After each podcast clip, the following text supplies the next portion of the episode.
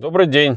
Когда-то давно я взялся за очень сложную тему, наверное, краеугольную в теме психологии, за зависимости и постепенно во многих э, видео рассказывал некоторые такие части, которые являются составляющим одного общего понимания, что это такое, и есть научное понимание, есть житейское, бытовое, все что угодно, есть даже, скажем, относительно такое индивидуальное понимание каждого человека, что это есть. Вдруг мне тут попалось э, случайно научно-популярный фильм документальный на эту тему, который появился на канале «Наука 2.0». Я с удовольствием смотрю оттуда материалы и с этого цикла передач. Вот. Но фильмы не рассчитаны на какого-то искушенного зрителя, а, так скажем, в большей степени на какую-то широкую аудиторию. Поэтому я сейчас э, буду как бы так выдержками показывать часть этого фильма и немножко их комментировать. Поехали. Зависимости. Они разрушают тело и душу разбивают семьи, ломают карьеру. Но большинство из нас живет спокойно, ведь зависимость – это про наркоманов, запойных алкоголиков или заядлых курильщиков. В обществе принято бояться зависимостей, которые вызваны некими опасными химическими веществами извне. Но что делать, если наркотиком становится еда? А риск пьянит так же, как алкоголь где проходит граница между здоровым желанием вкусно поесть и пищевой зависимостью. И когда стремление к ярким эмоциям превращается в опасный экстрим. Изначально берется за основу то, что зависимость – это сразу негативное понятие, то есть устоявшееся представление об этом слове, что это негативное понятие. И тут же, как от, от отправной точки, делается первый шаг к тому, чтобы заинтересовать и заинтриговать зрителя тем, что, оказывается, зависимые люди – это не только те, которые наркоманы или еще что-то, но и, наверное, в какой-то степени может быть кто угодно. Врачи, психологи и ученые всего мира считают – Пищевая и адреналиновая зависимости такие же заболевания, как алкоголизм и наркомания. Налицо все признаки зависимости. Стремление уйти от проблем, привыкание к одному и тому же удовольствию, постепенное увеличение дозы этого удовольствия. И самое главное, у всех зависимостей один и тот же механизм действия. То есть процессы, которые запускаются в мозге после принятия алкоголя, идентичны тем, что происходит, когда мы вкусно поели. И то же самое испытывает экстремал после опасного прыжка с парашютом или покорения новой высоты. Да кто вообще об этом думал из обычных людей, что их какие-то простые удовольствия могут быть признаны кем-то зависимостями, да? Очень важный момент. В этом э, эпизоде авторы ставят равно, понимаете, между зависимостями, которые общеизвестны и приняты в понимании людей, и между теми, которые даже они не думали считать зависимостями. Да? Вот уже уравнено. Люди проигрывают борьбу с удовольствием, потому что удовольствие – это то, к чему, наверное, мы стремимся в жизни и от чего не хотим отказаться ни при каких обстоятельствах. А, замкнутый круг. Человек не может жить без удовольствий, а раз он хочет э, получать удовольствие, то значит он будет обязательно зависим от этих удовольствий. Понимаете, как подается мысль? А, это уже программирование. Поехали дальше. Ученые сходятся во мнении, что зависимости существует столько же, сколько и человечества. Человечество само по себе не существует. А живут люди, и в жизни каждого человека происходят процессы. Самое главное не только во внешнем мире. Самое главное это то, что происходит в его голове.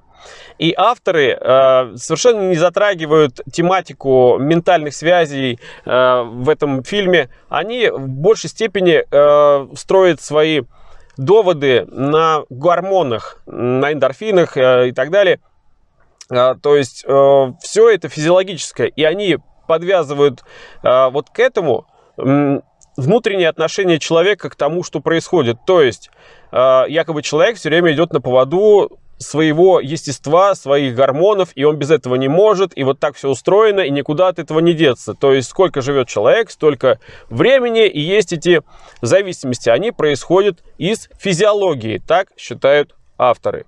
Итак, любая зависимость рождается из стремления к удовольствию. А тягу к удовольствию, в свою очередь, провоцирует стресс. Стресс иногда возникает от того, что человек, например, посмотрел на другого человека и хочет такую красивую машину, но средств у него на эту машину нету. Очень интересный пример. Желание, обладание чего-то, вообще любое желание изначально признаются стрессом. 21 век стал веком стресса и, как следствие, зависимости, потому что мы живем во время небывалого поклонения успеху. Мы всегда должны быть в отличном настроении, хорошо зарабатывать и много тратить. Чувство неудовлетворенности, беспокойство от своей неуспешности мы стараемся компенсировать удовольствием, поскорее прийти в норму и приобретаем зависимости. То есть сейчас подается некая схема, которая общераспространена в понимании большинства людей, и они не называют это всего лишь э, сменой ценностей от ценностей общечеловеческих, которые как бы были приоритетны в определенный период времени, которые навязывались, которые, э, на которые агитировались. Смена ценностей произошла в сторону потребительства. И в обществе стали популярны темы именно потребления, то есть э, насыщение материальными благами себя, э, потребление каких-то услуг и так далее. То есть э, открылось пространство и вакуум, который был пустой, так скажем, в Советском Союзе, я уже говорю, да, про нашу страну, он заполнился, наполнился предметом материального мира как средством вожделения. И люди э, стремятся бесконечно к новым машинам, квартирам, вещам и прочим, прочим, прочим атрибутам материального мира в этой гонке, забывая, так скажем, про э, какой-то хотя бы относительный внутренний баланс. Естественно, это вызывает стресс, дискомфорт, который надо лечить едой, который надо лечить алкоголем там, или чем угодно. Но это неизбежно снова новый круг э, потребления, и это подстегивает человека на на что? На, на снова на потребление. Либо этого, либо того. Да? То есть ничего не говорится о сам, самом развитии личностном человека и собственном его отношении к вот этой модели. Специалисты выделяют две тактики преодоления любой зависимости, а не только пищевой. Первое – это резкое прекращение этой зависимости, а именно когда мы берем человека и переводим в другой контекст. Классический пример такого а, излечения показан в фильме, а, где играет Виктор Цой «Игла», где он берет девушку, вывозит в другое место. Некорректный пример. Почему? Потому что самой проблемы э, не решает э, главный герой этого фильма, Игла, и психолог, который об этом говорит, он абсолютно, э, как бы, он обходит первоначальный этап, а именно э, психологическое отношение самого зависимого человека к происходящему. Они пытаются вырвать его всего лишь из обстановки, из окружения. Да, это относительно такая шоковая терапия, которая, конечно же, полезна и, конечно же, нужна. Но если у человека есть свое внутреннее отношение к тому, что он делал, то просто вырвать его из этого круга недостаточно, потому что его отношение в этом смысле не поменяется. У него просто будет законсервированное какое-то отношение к тому, что с ним происходило, а он это одобрял, ему это нравилось, как к запретному плоду, и я уже про это неоднократно рассказывал, про то, что в нужное время, в нужной обстановке, при соответствующих обстоятельствах, он сразу его распечатает. Почему? Потому что проблема изначальная в голове не решена. Решаются проблемы с организмом, там химические процессы и так далее, а с головой проблема не решается. По сути, человека нужно посадить в такую внутреннюю ментальную тюрьму, в которой он будет хотеть это делать, а делать это, видите ли, не сможет. Второе, постепенное уменьшение э, этой зависимости, когда постепенно уменьшается там, доза наркотика или алкоголя э, при лечении зависимости. Поэтому э, здесь вот этот принцип резкости или постепенности – это основные способы лечения зависимых состояний. Вот так вот. То есть снижаем тупо дозу. А что, снижается при этом отношение человека к тому, что он делает? Что-то меняется? Выкурил он там 20 сигарет или выкурил одну сигарету. В его голове от этого что-то меняется? Нет, совершенно. У него отношение ровно такое же. Поэтому количество не имеет значения. Имеет значение только лишь собственное к этому отношению. Поэтому вот эти два способа, резкое или постепенное прекращение э, этого э, как бы процесса, да, то есть этого действия, оно не гарантирует совершенно положительного результата. Это, ну, ну, я уже объяснял об, э, об этом много раз. То есть, в моем понимании, три. Не ставить проблему, переключаться и надо что-то делать. нельзя вариться в собственных мыслях, не нужно об этом думать. Чем меньше об этом думаешь, чем больше делаешь что-то другое, тем лучше результат. Почему вообще одни люди становятся зависимыми, а другие нет? Считается, что за это ответственны наши гены. Именно они контролируют восприимчивость к удовольствию и то, насколько это удовольствие будет притягательно. Понимаете, авторы подводят к чему, что если тебе в генах заложено, если у тебя такая наследственность, все, у тебя выбора нет. Все, конец. Ты должен прожить снова эту жизнь. Какую именно жизнь, постепенно они сейчас объяснят. Но суть-то остается такова, что если ты от рождения, то есть все, родился там, не знаю, от алкоголиков, значит будешь алкоголиком. Кара, да, такая, да? У меня отсутствует стадия удовольствия, поэтому мне не интересно пить алкоголь. Я не понимаю, зачем. Она объясняла э, свое как бы нежелание, неудовольствие э, от алкоголя тем, что якобы у нее по-другому работает химический, э, химические процессы в организме, и значит, у нее ферменты, которые разлагают алкоголь, они более активно работают, поэтому она не успевает получать это удовольствие и так далее. Но я явно слышу в том, что она говорит, то, что она говорит, я не понимаю, зачем мне это делать. Это мы возвращаемся как бы к моему ролику, который был под названием «Волшебное слово». То есть многое зависит от того, как мы себе что объясняем. Если мы себе э, спрашиваем, зачем ты там, это делаешь, и мы говорим, почему мы это делаем, то есть мы оправдываемся, объясняем, почему мы это хотим, я рассказывал в том ролике. Если мы задаемся вопросом, зачем, то, скорее всего, мы очень легко себе можем объяснить, что смысла в этом действии нет. Соответственно, формируется собственное отношение к этому, а благодаря собственному сформированному отношению формируется модель поведения. А благодаря модели поведения мы совершаем действие. Соответственно, мы не выпьем лишнюю рюмку. Но это, по-моему, как дважды два. Хотя для нее, походу, это еще неведомо. У каждого из нас своя болевая точка, своя зона риска. Кто-то испытывает мощный прилив эйфории от приема пищи или бокала вина вечером, а кто-то от риска и выброса адреналина. Не всегда увлечение перетекает в зависимость. Но в ДНК определенного процента людей заложен дефицит гормонов счастья, серотонина и дофамина. Иными словами, они изначально не испытывают должного уровня радости от жизни. Поэтому нехватку этой радости они компенсируют за счет удовольствия от алкоголя, наркотических веществ, еды, адреналина.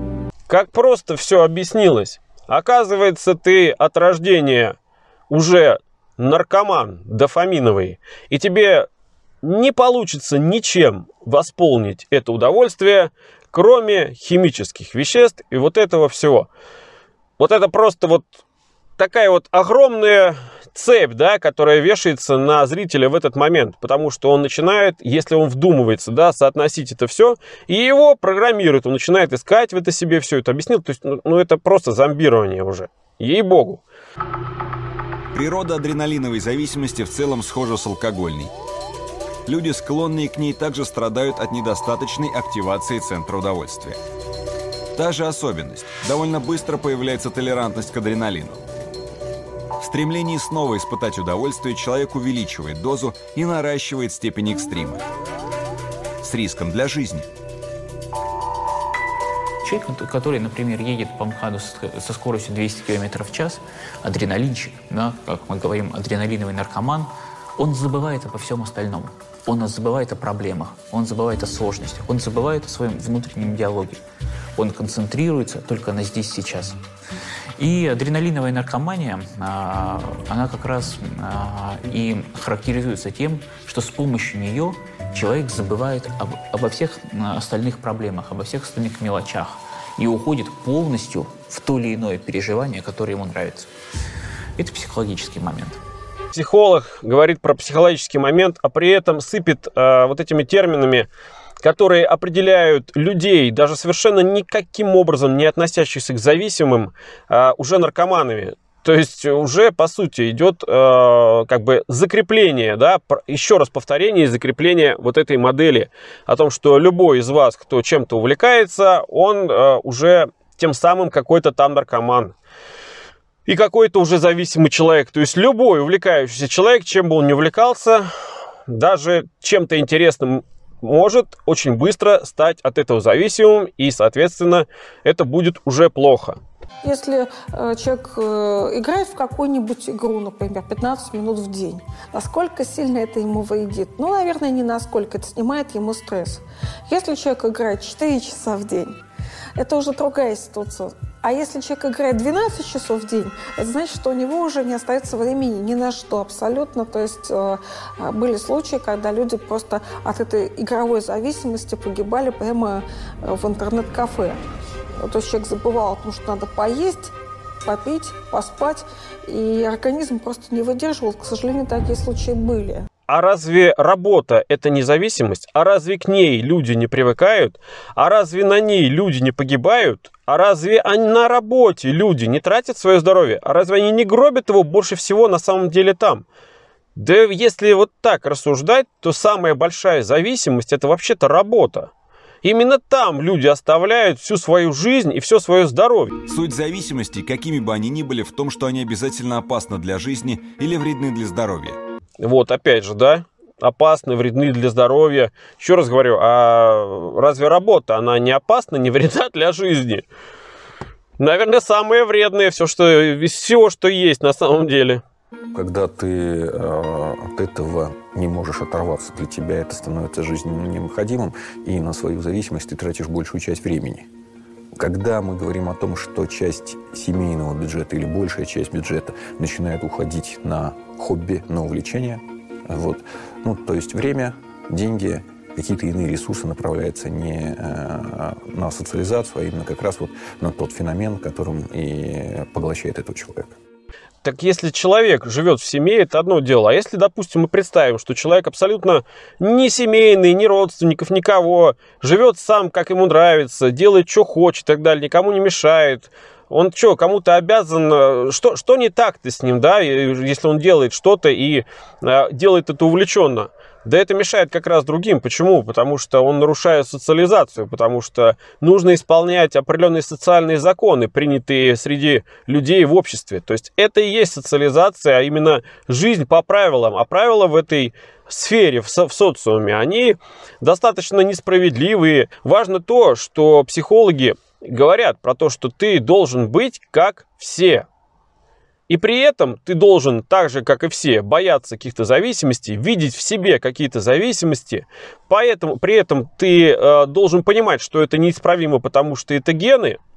При этом ты вот должен это понимать, и что дальше, к чему подводят нас авторы фильма. Но если склонность к зависимости заложена в некоторых из нас генетически, значит бороться с ней бесполезно? Слушаем ответ авторов.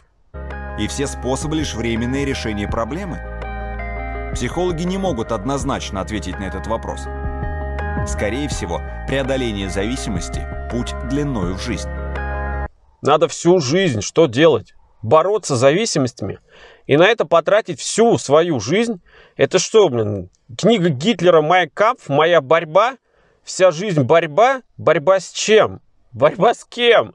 С самим собой? Ну это разве не абсурд? Ну почему надо с собой все время бороться? Зачем на это тратить жизнь? Да только за тем, чтобы люди меньше бухтели и больше забивали голову всяким мусором. Вот это и есть мусор.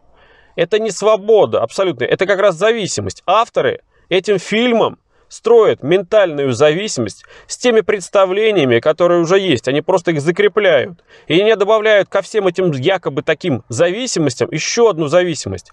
Зависимость от такого мышления, что ты неизбежно, если таким родился, таким ты проживешь и таким ты помрешь. И в лучшем случае все, что ты можешь сделать, это только просто биться в каких-то конвульсиях с самим собой, чтобы чего-то там в себе изменить. Но это абсурд. Избавиться от зависимости очень трудно. Но психологи подчеркивают, признание своей несвободы уже большой шаг на пути к излечению. Отличный финал! Замечательный, просто вот вишенка на торт. Вспоминаем ролик, про, когда я записывал про анонимных алкоголиков. Там вообще это было первым пунктом. Признать, что ты болен. И все, как только ты признаешь, это я уж там рассказывал в том ролике, к чему это все приводится. И здесь цикл тот же, и здесь схема та же. Ты должен признать, что ты зависимый. А зависимость это плохо. А с плохим надо бороться. А бороться ты можешь всю жизнь. И ни хрена ты с этим не сделаешь, потому что ты такой родился. Все, упаковали, хороните. Помянем. Э, Все, что сказали авторы, но э, оно должно быть и должно так работать для определенной части людей, потому что так устроен социум. Такие фильмы нужны, такие схемы модели нужны, и пускай вот те люди, которые в это верят, которые к этому относятся с э, интересом, и кто действительно там зависит и считает, что он зависит от своих этих зависимостей, пускай они варятся вот в этом вот вареве, и пускай с ними происходит все что угодно, пускай как хотят они проживают эту жизнь, и наполняют кладбище своими телами вообще фиолетово на них.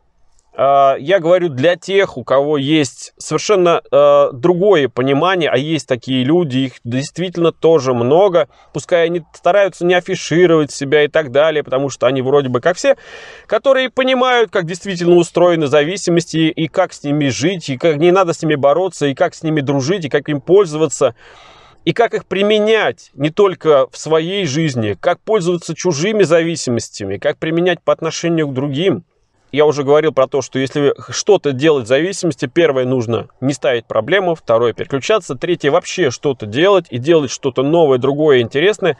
Самое главное, что в чем состоит э, как бы относительная независимость. Это внутренняя гармония, про которую неоднократно говорил. И это умение не превращать в фанатизм, что бы ты ни делал. То есть любое действие, которое доходит до фанатизма, оно вызывает зависимость, потому что Неизбежно все построено на этом. Наша вся жизнь построена на зависимости. Зависимость – это ментальная связь, это психологическая связь не с самим предметом даже материального мира, а собственным представлением об этом предмете. И поэтому есть этот предмет или нет, этот предмет, нет этого предмета в реальном мире, не так важно, как важно то, что вы думаете по отношению к этому предмету, действию или событию. Вот это самое главное. Спасибо.